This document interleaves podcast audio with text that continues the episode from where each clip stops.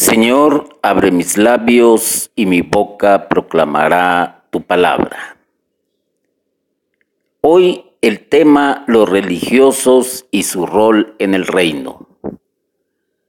Todos, absolutamente todos los que estamos involucrados en la fe, en una creencia o pertenecemos a la Iglesia Católica, desde el momento en que se nos ha bautizado, jugamos un papel importante en el reino, al cual le llamamos rol. Hablemos entonces sobre los religiosos y el papel que desempeñan en el reino. Ciertamente una doctrina experimentada para conseguir la perfección una comunidad fraterna en la milicia de Cristo y una libertad mejorada por la obediencia, avanzando en la vida de la caridad con espíritu gozoso.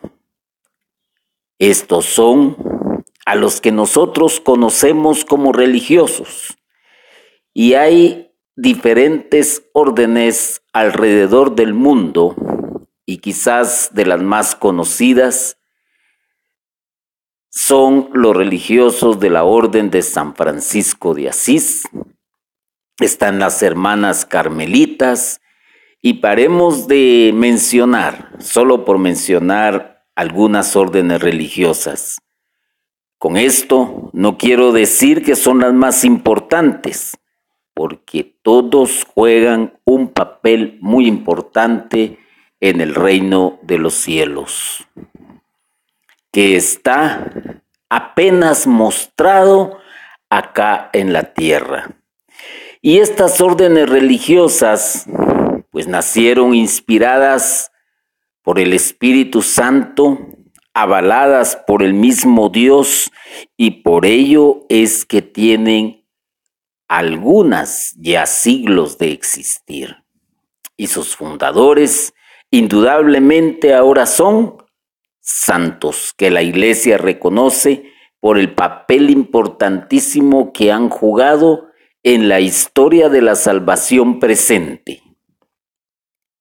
Los consejos evangélicos, castidad ofrecida a Dios, pobreza y obediencia como consejos fundados en las palabras y ejemplos del Señor y recomendados por los apóstoles estos son algunas de las normas y leyes que prevalecen en estas órdenes religiosas, pero sobre todo la castidad.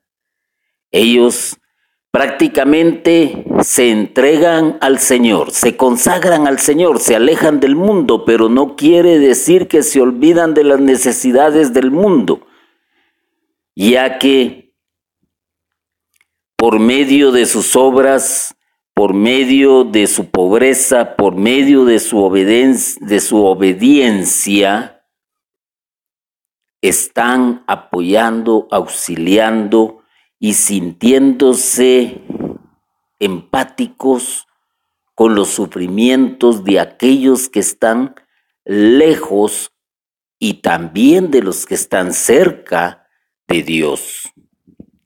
Por ello, ofrecen como primicia, llamémosle así, la castidad. Todos sabemos que los sacerdotes, más de algunos también, eh, nacen en el seno de una congregación religiosa. Tenemos también a los dominicos, a los jesuitas, y ellos ofrecen la castidad a Dios, cosa que el laico no puede ofrecer, porque el laico lleva otra vida totalmente diferente.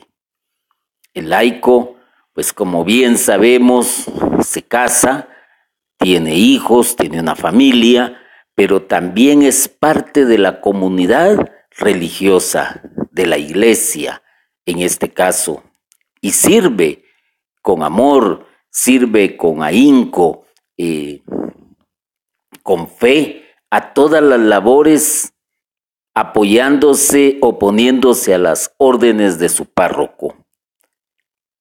La pobreza también, recordémonos uno de los más conocidos, por ejemplo, están los paulinos, están los franciscanos, están las carmelitas, que todos los recursos los obtienen a base de donaciones, eh, realizando una que otra actividad, pero no para enriquecerse, no para quedarse con el dinero, no para eh, vivir una vida plena eh, en comodidades, sino al contrario, lo invierten. Y lo invierten de la mejor manera, alimentando a los necesitados, a los hambrientos, llevando medicina a los hospitales, apoyando a los enfermos, visitando a los que están en las cárceles. Y si usted se pone a indagar sobre la labor social, como así le conocemos, al trabajo que hacen estas congregaciones religiosas, va a encontrarse con la gran sorpresa de que dan más a veces de lo que tienen, dan su tiempo, dan su esfuerzo y no están preguntando, no están criticando, no están juzgando, simplemente lo hacen porque creen en el mandamiento de nuestro Señor Jesucristo. Y esa es una gran lección que cada uno de nosotros como laico comprometido debe de fijarse y tomar atención. Ciertamente, si miras a tu alrededor, hay mucha gente que, hay que, tiene necesidad, que está por debajo de ti. No mires a los que están arriba de ti, porque los que están arriba de ti indudablemente van a tener más que tú, pero tú, si miras hacia abajo, vas a encontrar también que hay mucha pobreza y de lo poco que tú tienes, de lo poco puedes dar mucho. Puedes enriquecer ese día al hambriento, puedes enriquecer ese día al que está enfermo, puedes enriquecer ese día al que está en la cárcel, al que está desnudo. Y con ello estarás actuando exactamente como los religiosos, solo que desde tú propio estado de vida. Algo muy importante. Las congregaciones religiosas generalmente se rigen por la obediencia a las normas internas de su congregación. Y eso los ha hecho ir creciendo en espíritu, ir creciendo en santidad, porque al final, pues es un consejo evangélico. Al final, el que mostró una obediencia plena y vino a hacer la voluntad de Dios acá en la tierra es Jesucristo. Jesucristo hizo la voluntad del Padre, incluso estando colgado en la cruz momentos antes de expirar, momentos antes de entregar la vida para la salvación de la humanidad, dice, todo está cumplido. Ha hecho la voluntad del Padre. Se ha sometido en obediencia plena a la voluntad del Padre. Y este consejo evangélico lo toman las órdenes religiosas y aquí es donde entramos nosotros, los laicos, que tanto obedecemos, que tanto obedecemos a la iglesia, que tanto obedecemos al Papa, que tanto obedecemos al obispo, al arzobispo, que tanto obedecemos a nuestro presbítero, que no nos va a llevar por un despeñadero, al contrario, nos va a aconsejar, nos va a orientar, nos va a decir en un momento dado, Mira, esa vida que llevas no es la adecuada. Mira, no te conviene hacer eso de momento. Mira, estás muy joven para hacer esto y lo otro. Pero olvidamos este consejo evangélico. Olvidamos que debemos de ser obedientes a la palabra de Dios. Y la palabra de Dios tiene en lo que nosotros conocemos y por medio donde sabemos que está la palabra de Dios es en las sagradas escrituras, en la Biblia. Leemos la Biblia, pero la gran mayoría pues hace a un lado los mandamientos. La iglesia también tiene preceptos y también los hacemos a un lado. Hay que analizar qué tanto estamos en esto, qué tanto estamos avanzando en nuestra castidad ofrecida a Dios y es que la castidad ofrecida a Dios también es en el noviazgo, en la soltería, en el matrimonio, ahí también hay castidad y que se debe de ofrecer y consagrar al mismo Dios. Vivir también en un estado de pobreza, pero no, no digamos eh, y malinterpretemos lo que es la pobreza, porque el Señor te ha dado talentos, el Señor te ha dado herramientas, el, Señor te ha dado oportunidades en la vida para progresar eh, eh, en lo económico, que es lo que más aflige al ser humano, pero momento, no quiere decir opulencia, no quiere decir riqueza extrema, no quiere decir que vas a dar toda tu vida por el dinero. No, hay que vivir de acuerdo a lo que se necesita, conforme a nuestras posibilidades y no estar después en la angustia de las deudas, teniendo a los grandes perseguidores de los que son los emisores de la tarjeta de crédito, por ejemplo, o de los bancos que te ofrecen los préstamos a diestra y siniestra y después si te atrasas, pues ya te acusan de moroso, ya te acusan de incumplido y después vienen las amenazas y después vienen los cargos jurídicos, etcétera, etcétera, etcétera, etcétera. El laico puede vivir en pobreza, pero es una pobreza entendida, vivir de acuerdo a lo que tengo, no gastar más de lo que tengo. Y dentro de esa pobreza, saber y entender que también hay más pobres que tú. Y sobre todo, la obediencia. La obediencia a Dios, no al hombre, a Dios.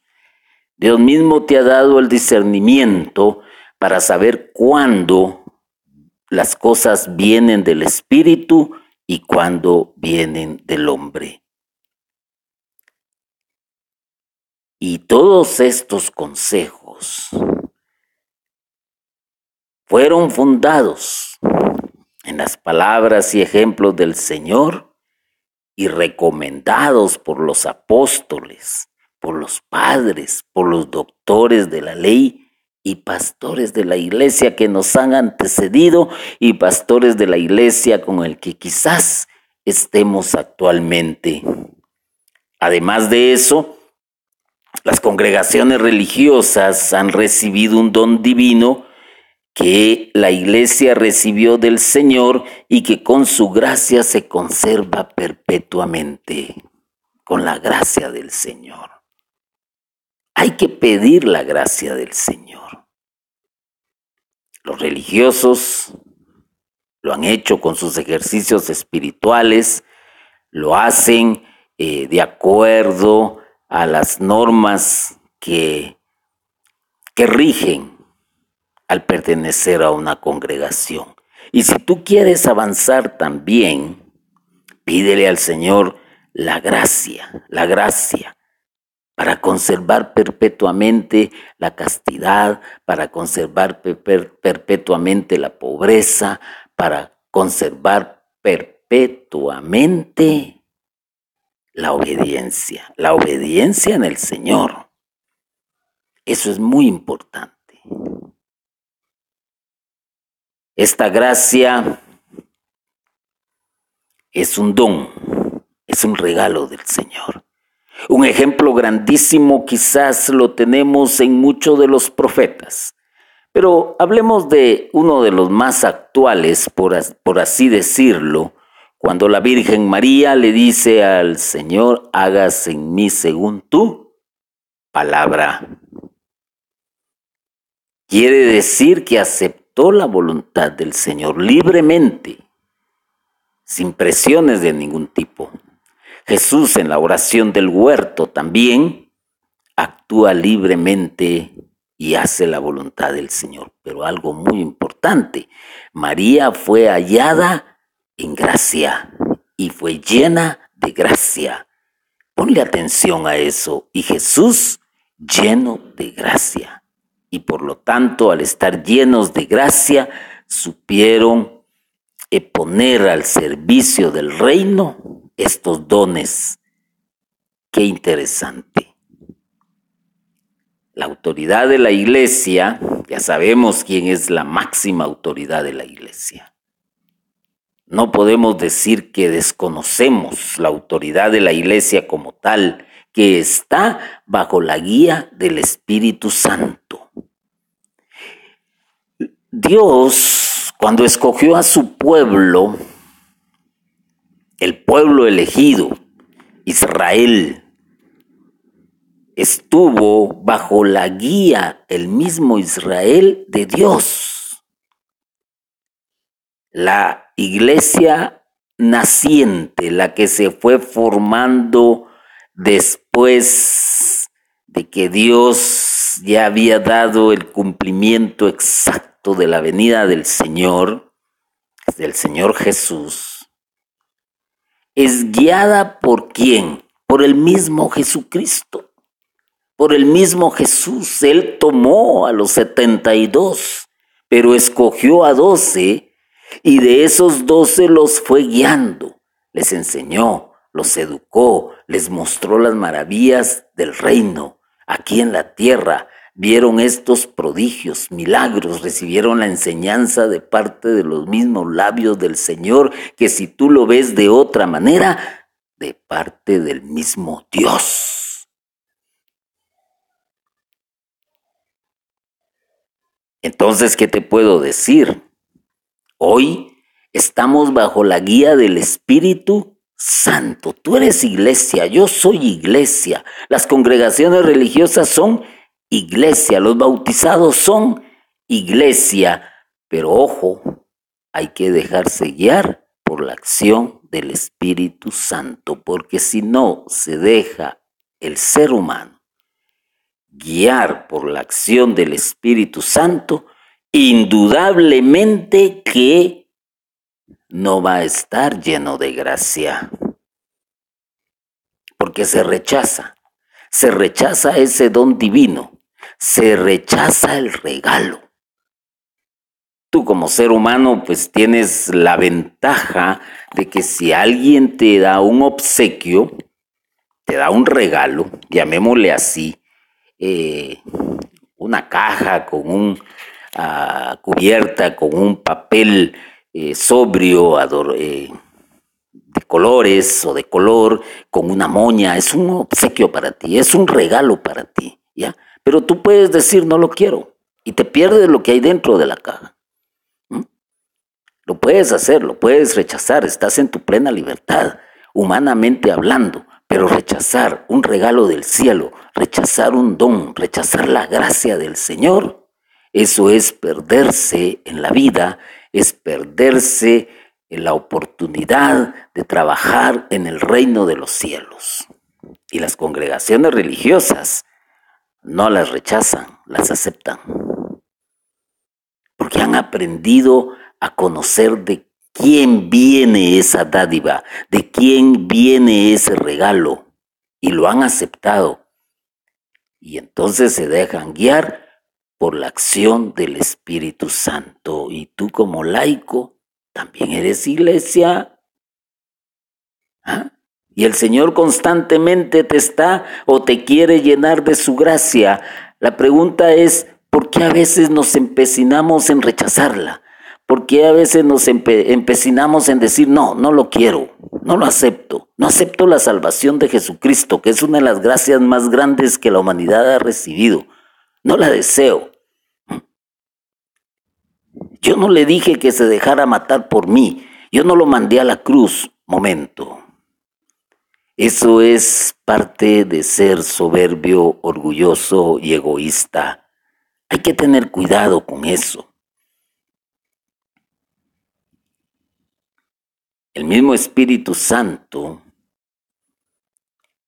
eh, yo creo que en las congregaciones religiosas se manifiesta y se preocupó de interpretar esos consejos y de regular su práctica y determinar también las formas estables de vivirlos. No es exagerado. No es porque sí, no es porque se les dio la gana a los demás. Digamos, donde nosotros entendemos muy bien, para ponerlo lo más cercano a nuestra época, hablemos de Vaticano II, la acción del Espíritu Santo se manifiesta. Hablemos del trabajo pastoral, del, trabajo pastoral. Tenemos eh, reuniones juveniles en diferentes países del mundo en fechas claves donde el Papa ha estado presente. Tenemos los sínodos, tenemos los cónclaves, tenemos eh, los concilios, donde eh, los sacerdotes, los presbíteros, los obispos, se dejan guiar por la acción del Espíritu Santo para determinar las formas en que el pueblo de Dios ha de caminar. ¿Y a ti quién te dicta esas leyes? ¿Quién te dicta esos consejos? ¿Quién te dicta esas prácticas para determinar también las formas estables de vivir la ley de Dios bajo la acción del Espíritu Santo? Pues te lo digo, tu párroco, porque tú estás insertado dentro de una parroquia, eres parte de una parroquia y probablemente estés sirviendo en una parroquia. Ahora, si no lo haces y solamente vas a, asistes a, la misa, a, a celebrar, a participar en la Eucaristía, pues desde ahí también la acción del Espíritu Santo te está dando la gracia. Oye, escucha mis consejos, escucha mi palabra, es para tu bien.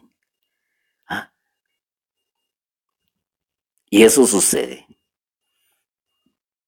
El éxito de que las congregaciones religiosas se mantengan es por algo. Es porque se han dejado, se han dejado guiar por la acción del Espíritu Santo. Y interpretan bajo la acción del Espíritu Santo cómo deben de llevar a la práctica y la forma de vivir su estado de vida. Tú como laico no estás fuera de ese entorno. Nosotros a veces cuando hablamos, por ejemplo, de, de, los religiosos, a veces los confundimos con aquellos que únicamente pues se asoman de vez en cuando a la iglesia, cuando van únicamente a una Eucaristía porque hay una boda o los invitaron a, un 15 años o porque aparecen únicamente cuando se celebra una fiesta eh, patronal o cuando viene la Semana Santa y van a cargar procesiones. Y confundimos lo que estoy hablando pero momento, estoy hablando de los religiosos, aquellos que han sido constituidos, aquellos que han sido avalados por la misma santidad del Papa. ¿Y de dónde tomo todo esto? Pues lo tomo de la constitución dogmática sobre la iglesia en el numeral 43. Ahí, ahí lo puedes leer. Y ahí está una amplia explicación sobre el rol que juegan los religiosos en la iglesia como tal. Y vamos a encontrar, vuelvo a repetirlo, que siguen los consejos evangélicos y que hoy en día se dejan guiar por la acción del Espíritu Santo, que es el mismo Dios, que es el mismo Jesús, que es la Santísima Trinidad.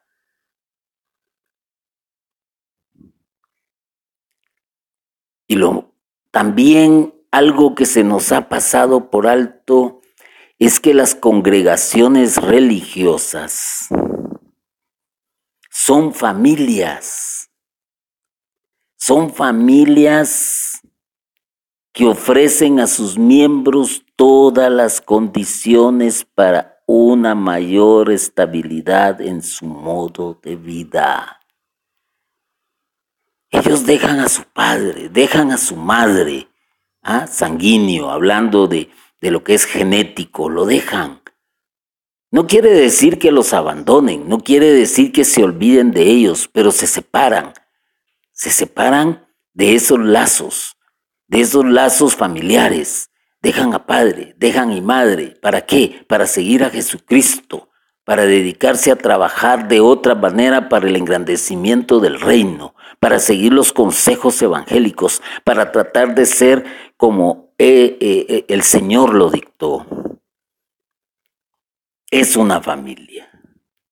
Todos sabemos que, por ejemplo, hay seminarios y en los seminarios es donde aprenden los varones todo lo que va relacionado con el conocimiento de la teología, de la cristología, de, de eclesiología, de mariología, hacen estudios y cuando concluyen pues eh, toman decisiones y otros pues también se avanzan un poco más y, logran graduarse en psicología, en medicina, eh, qué sé yo.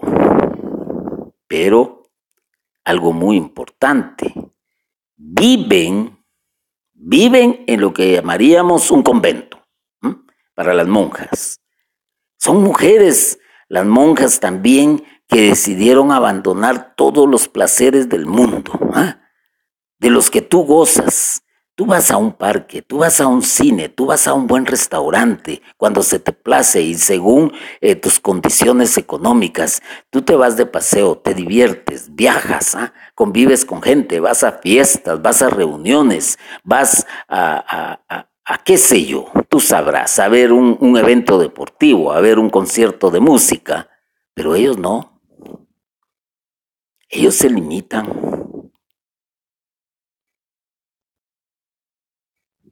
Ellos se limitan, pero lo tienen todo en una familia porque ahí prácticamente es donde han crecido espiritualmente y unos a otros se ofrecen todas las condiciones para una mayor estabilidad en su modo de vida.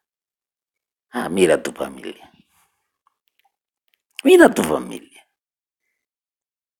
Quizás te, vas a decepcionar porque ahí no tienes todas las condiciones que probablemente tú deseas.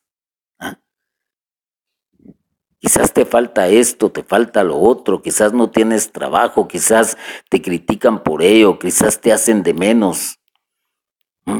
Quizás socialmente también te rechazan. Esa es la realidad.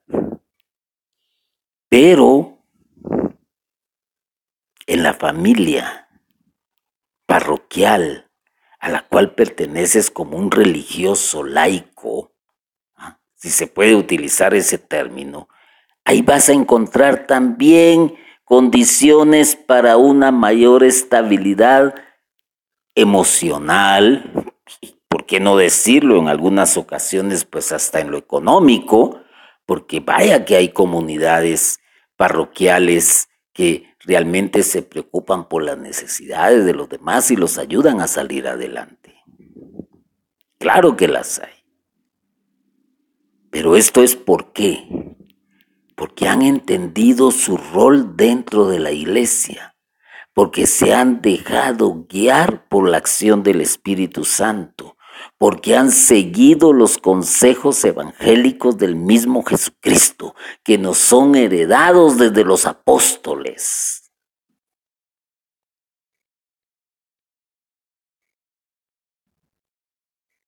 También las congregaciones religiosas pues llevan una doctrina una doctrina para conseguir la perfección y la van experimentando día a día. Ellos hacen ejercicios espirituales increíbles. ¿ah? Liturgia de las horas, rezo del Santo Rosario, ángelus, ¿ah? Escucha de la palabra, la lectio divina, tienen tiempo para eso. Y eso los va llevando a la perfección, porque al final de cuentas, ¿qué es lo que te lleva a la perfección? La escucha de la palabra y poner en práctica la palabra. Nosotros los laicos quizás estemos un poco alejados de esa perfección. Sin embargo, hay beatos, hay santos laicos que la iglesia ha reconocido porque han alcanzado la perfección acá en la tierra. Uno de los santos que podríamos decir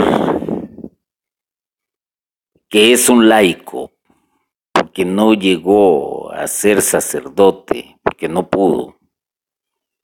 Es el hermano Pedro de Betancourt, que es el que se me viene a la memoria.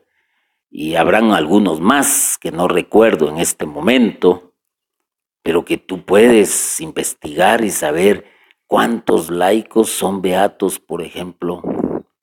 Y uno de los más actuales es Acutis, que es uno de los jóvenes que nos han dejado una gran lección y una experiencia de vida, de la cual muchos jóvenes deberían de tomar ejemplo, al igual que muchos viejos. Pero decía, nosotros estamos en el mundo, nos, movemos en el mundo, nos movemos en el tráfico, nos, nos, movemos en medio del ataque publicitario, de los eventos deportivos, de los eventos musicales, de las ferias. ¿ah? Del trabajo, de la cuestión de ir a estudiar, de ir a la universidad, de, tener una familia, de vivir las preocupaciones diarias que conlleva eh, eh, el pertenecer o el estar eh, formando eso, una familia en la casa, pagar esto, pagar lo otro, ya se enfermó aquel, ya se enfermó el otro, y quizás esto nos va alejando un poco de los ejercicios espirituales que bien se pueden hacer si se les dedica tiempo, aunque al laico generalmente el tiempo le queda corto, cortísimo, entre sus actividades propias profesionales y entre las actividades propias espirituales, el tiempo como que se le va reduciendo y a veces no se acomoda o se acopla para sus propios ejercicios espirituales. Y tal vez por eso no alcanzamos la perfección. Quizás por ello es que a veces tenemos todavía eh, asomos de egoísmo, asomos de orgullo, de envidia, de mentira, de lujuria, etc. Pero hay que pedir mucho la gracia y dejarnos guiar por el Espíritu Santo. Y recordémonos que hay una familia, una familia espiritual que son todos aquellos hermanos que con los que nos reunimos semanalmente o que estamos participando en un trabajo porque es necesario organizar un retiro, porque se está preparando dicho retiro, porque viene la fiesta patronal, porque eh, ya hay que sacar X o Y procesión, entonces hay una hermandad. Pero esa hermandad tiene que ser igual a Cristo, un hermano, y buscar la perfección. Entonces las congregaciones religiosas, eh, te digo, no quiere decir con ello que todos sean perfectos, porque al final, pues somos seres humanos y tenemos virtudes y tenemos defectos. Pero si tú revisas el santoral, la mayoría son hermanos y hermanas que ya están en el cielo y que nos han dejado una gran enseñanza y que hoy por hoy son reconocidos como santos. Ahí tenemos, por ejemplo, la hermana de Calcuta, Santa Teresa. Interesante la vida de ella, pero supo dejarse guiar por el Espíritu Santo, supo seguir los consejos del Señor. La palabra de Dios es máxima en sabiduría.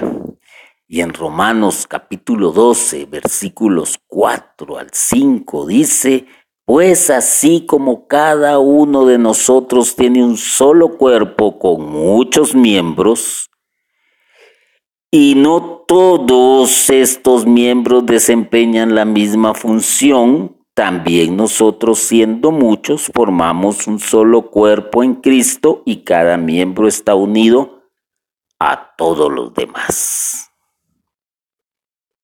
Las congregaciones religiosas, los sacerdotes, los obispos, el papa, los diáconos, ¿ah? los laicos, todos, absolutamente todos, somos un solo cuerpo. Y ese solo cuerpo es la iglesia. Y que tiene muchos miembros que desempeñan, por así decirlo, la misma función, que es el engrandecimiento del reino, que es el cuerpo místico de Cristo. Formamos un solo cuerpo en Cristo y cada miembro está unido a los demás. Nosotros, los laicos, estamos unidos a todos los demás. No hay exclusión. Cada quien en su lugar, cada quien en su propia función. Por ejemplo, ¿Qué tan lejos está tu dedo gordo del pie derecho, llamémosle así, dedo gordo, ¿ah? De tu ojo izquierdo? ¿Qué tan lejos está? Está lejísimos. Está lejísimos. Sin embargo, a pesar de estar lejos, tiene cada quien una función y forman parte de un mismo cuerpo. Tú probablemente estés muy lejos del papá pero tienes una función y formas parte de un mismo cuerpo. Quizás estés muy lejos de una eh, congregación religiosa como los franciscanos, como eh, la orden paulina, eh, como los dominicos, qué sé yo, o los jesuitas, pero también formas parte de un mismo cuerpo y que todos estamos unidos entre sí espiritualmente hablando porque el Señor Jesucristo es el cuerpo. Ya entendiendo esto, te puedo contar lo siguiente. Un lobo fue elegido rey entre sus congéneres, congéneres y decretó una ley ordenando que lo que cada uno capturase en la casa, lo pusiera en común y lo repartiese por partes iguales entre todos. De esta manera, ya no tendrían los lobos que devorarse unos a otros en épocas de hambre. Pero en eso lo escuchó un asno que estaba por ahí cerca y moviendo sus orejas le dijo, Magnífica idea ha brotado de tu corazón, pero ¿por qué has escondido todo tu botín en tu cueva? Llévalo a tu comunidad y repártelo también como lo has decretado. El lobo descubierto y confundido derogó su ley. ¿Por qué este ejemplo como que pareciera que no encaja, pero sí, porque te lo digo de la siguiente manera? Ese es el pensamiento humano que engaña, que falsea y que propone a veces para su propio beneficio mientras que se enriquece a espaldas de los demás. Y hemos visto infinidad de casos. Jimmy Jones, por ejemplo. Waco, Texas, otro ejemplo. ¿Mm? Y así te puedo seguir enumerando. Son lobos disfrazados que decretan leyes, ¿ah? que tienen multitud de seguidores, que saben envolver muy bien a la gente, pero que en el fondo se están enriqueciendo para sí mismo, mientras los que se dejan guiar por el Espíritu Santo no son así siguen los consejos evangélicos imitan a su maestro en todo. Por eso, cuando veas a algún hermano de una congregación religiosa, es igual que tú y le debes respeto y lo debes de tratar dignamente. ¿Ah? Dignamente. Resumiendo, todos los que forman parte de una congregación religiosa se sienten llamados por Dios. Algunos fieles al goce de un don particular en la vida de la iglesia para contribuir cada uno a su modo en la misión salvífica de esta. ¿De dónde salen los religiosos? Ah, buena pregunta. ¿De dónde salen?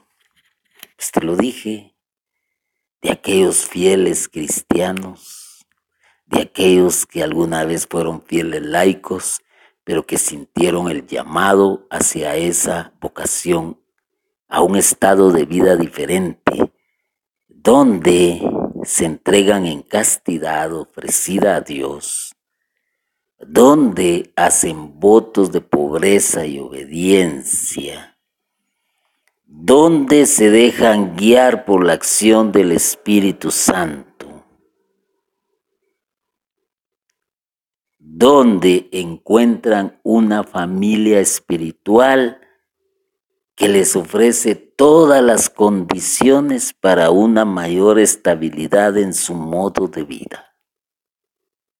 Tú no estás lejos. Desde tu estado de vida, tu vocación es la evangelización. Desde tu estado de vida estás ayudando también al engrandecimiento del reino. Desde tu estado de vida formas parte de un mismo cuerpo. Sea cual sea fuese tu lugar en ese cuerpo.